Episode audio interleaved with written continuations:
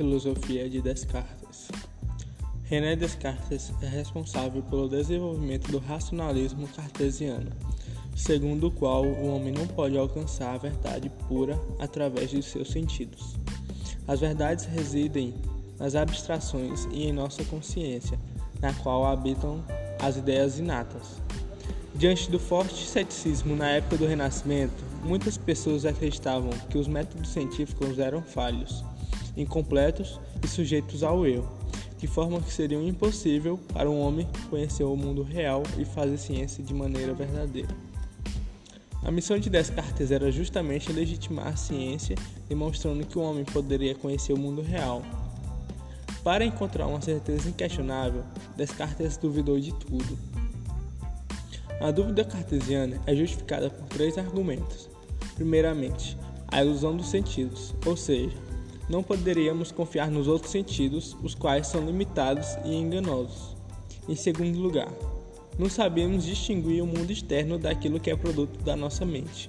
No caso, são argumentos dos sonhos. Em terceiro lugar, ao gênio maligno.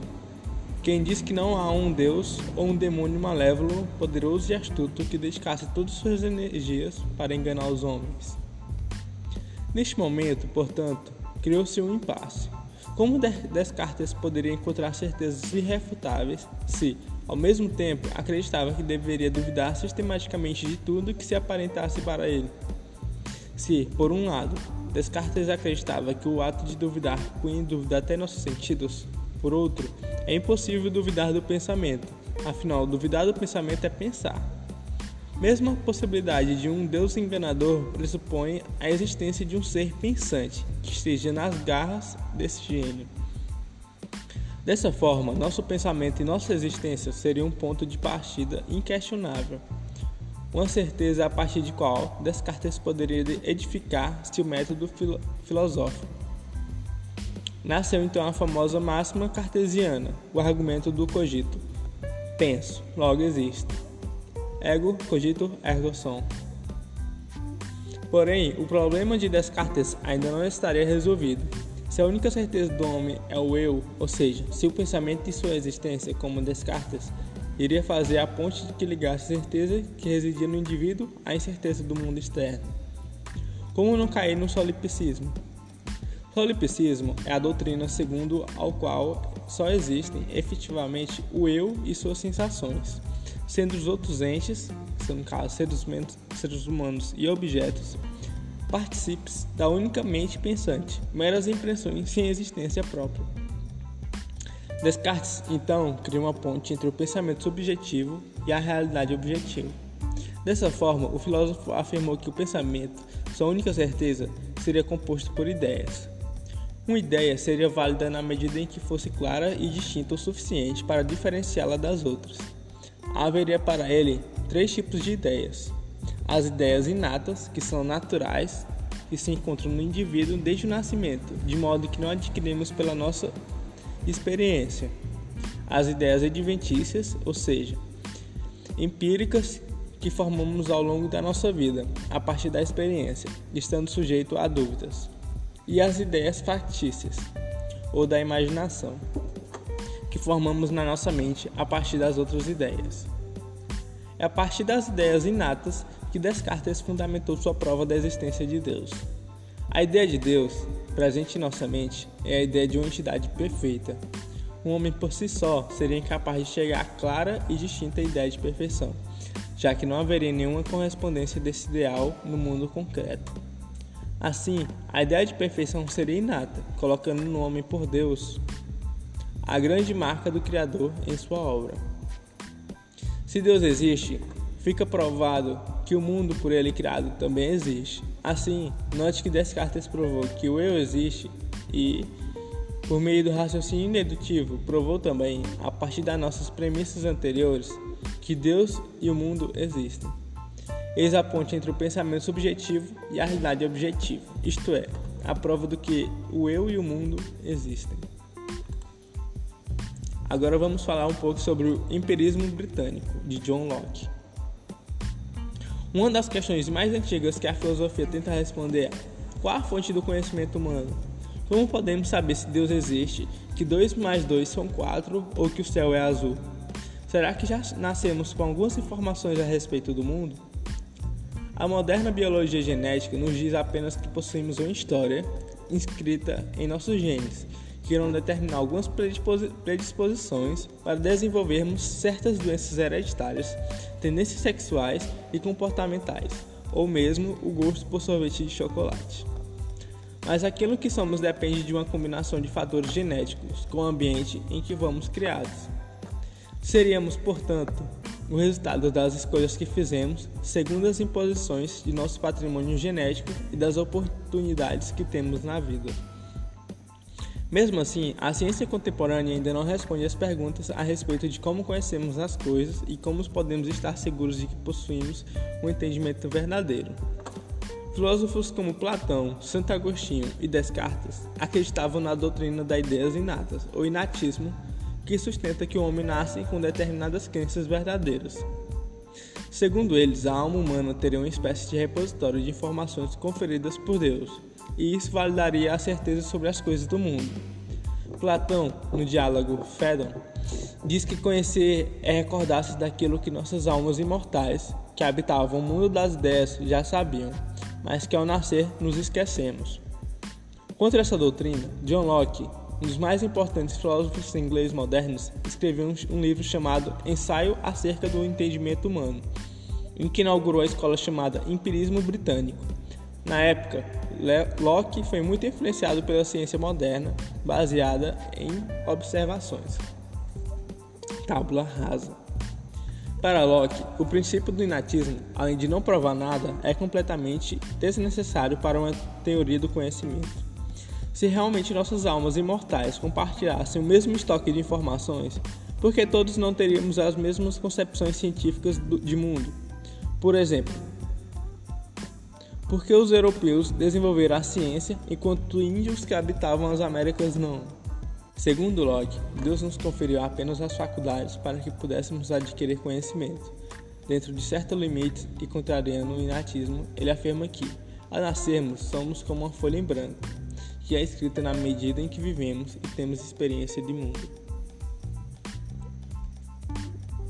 Suponhamos, pois, que a mente é, como dissemos, um papel em branco, desprovida de todos os caracteres, sem quaisquer ideias.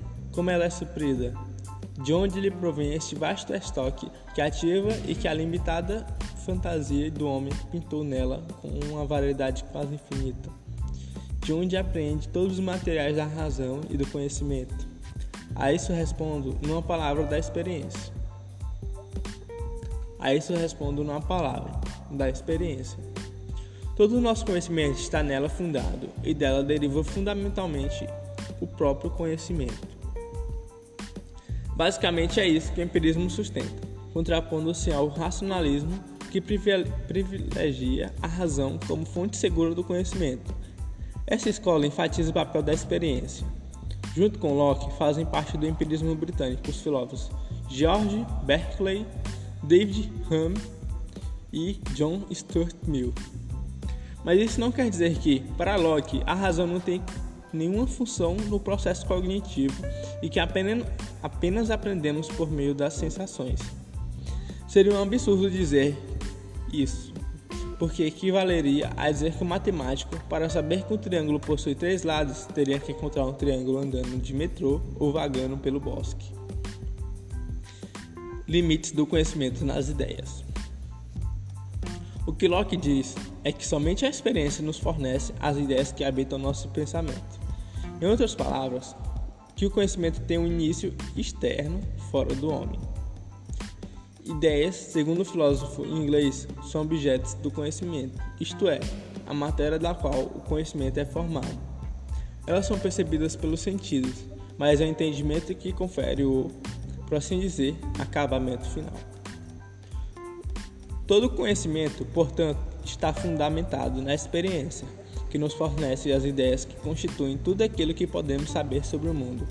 As fontes dessas ideias de Locke são duas: a sensação ou sentido externo, é a, é a percepção de objetos sensíveis e particulares, como o gosto de uma maçã, a sensação de uma xícara quente de café o som da voz de nossa mãe ou a visão de um pôr do sol. E também a reflexão ou sentido interno, que é, é a percepção da operação de nossas mentes com as ideias já ali depositadas pela sensação, derivando as dúvidas, crenças, vontades e o conhecimento propriamente dito. É somente com o segundo estágio da reflexão que atingimos o entendimento das coisas. Mas sem as janelas abertas para a luz vinda da experiência, nossa mente permanece como um quadro, um quarto escuro. Os limites que podemos conhecer, desse modo, são as ideias. Não podemos ir além delas. Locke ainda divide as ideias em simples, que são as que nos chegam misturadas no objeto, mas que podem ser separadas pelos diferentes sentidos pelos quais as recebemos. A textura lisa, o aroma perfumado, o gosto doce, a consistência firme e a cor vermelho. São ideias simples que podemos distinguir da maçã. Também temos as ideias complexas. Quando nossa mente é preenchida dessas ideias simples, podemos formar, combinando-as, ideias complexas, como por exemplo, homem, beleza, maçã ou universo. Boa parte do ensaio acerca do entendimento humano é dedicado ao exame dessas ideias simples e complexas que são a base de todo entendimento, o que permite a Locke propor resoluções para importantes problemas filosóficos envolvendo conceitos como espaço, tempo, infinidade, substância, Deus, liberdade e poder. Graus de conhecimento, em resumo, diz Locke, conhecimento consiste na percepção de acordo ou desacordo de duas ideias. Parece-me, pois, que conhecimento nada mais é do que a percepção da conexão e acordo, ou desacordo e rejeição de quaisquer de nossas ideias. Por exemplo, quando sabemos que branco não é preto, ao perceber que ambas as ideias branco e preto estão em desacordo, ou que os três ângulos de um triângulo são iguais a dois retos, ao perceber a igualdade entre eles. Em relação à clareza e certeza dessas afirmações, Locke classifica os graus de conhecimento em três, sendo ele intuitivo, demonstrativo e sensível. O intuitivo é aquele em que a mente percebe o acordo ou desacordo entre duas ideias imediatamente, sem a necessidade de outras ideias. Por exemplo, quando percebo que o branco não é preto, o quadrado não é triângulo e 1 mais 1 não é 2, é o tipo mais seguro e claro de conhecimento humano. Temos o demonstrativo é quando a mente necessita de ideias subsidiárias para perceber o acordo ou desacordo entre duas ideias. São chamadas provas. Para saber, por exemplo, que três ângulos de um triângulo são iguais a dois ângulos retos, preciso verificar essas medidas. Temos também o sensível. É a percepção que temos de objetos particulares externos através dos sentidos. Apenas de Locke incluir este terceiro tipo entre os graus de conhecimento, mesmo sendo o menos claro e seguro dos três anteriores, o filósofo diz que o raciocínio que não foi intuitivo ou demonstrativo é artigo de fé ou de opinião, não conhecimento propriamente dito. Com base em sua classificação dos tipos de conhecimento, Locke diz que as certezas provenientes da matemática e a moral são indubitáveis e evidentes, pois são alcançáveis pelo raciocínio com ideias presentes na mente humana, enquanto as ciências empíricas, como a física, que necessitam de, um, de uma verificação e confronto com a realidade sensível, não configuram verdades universais. A teoria do conhecimento lockeana influenciou os filósofos iluministas Kant e os positivos lógicos, entre outros.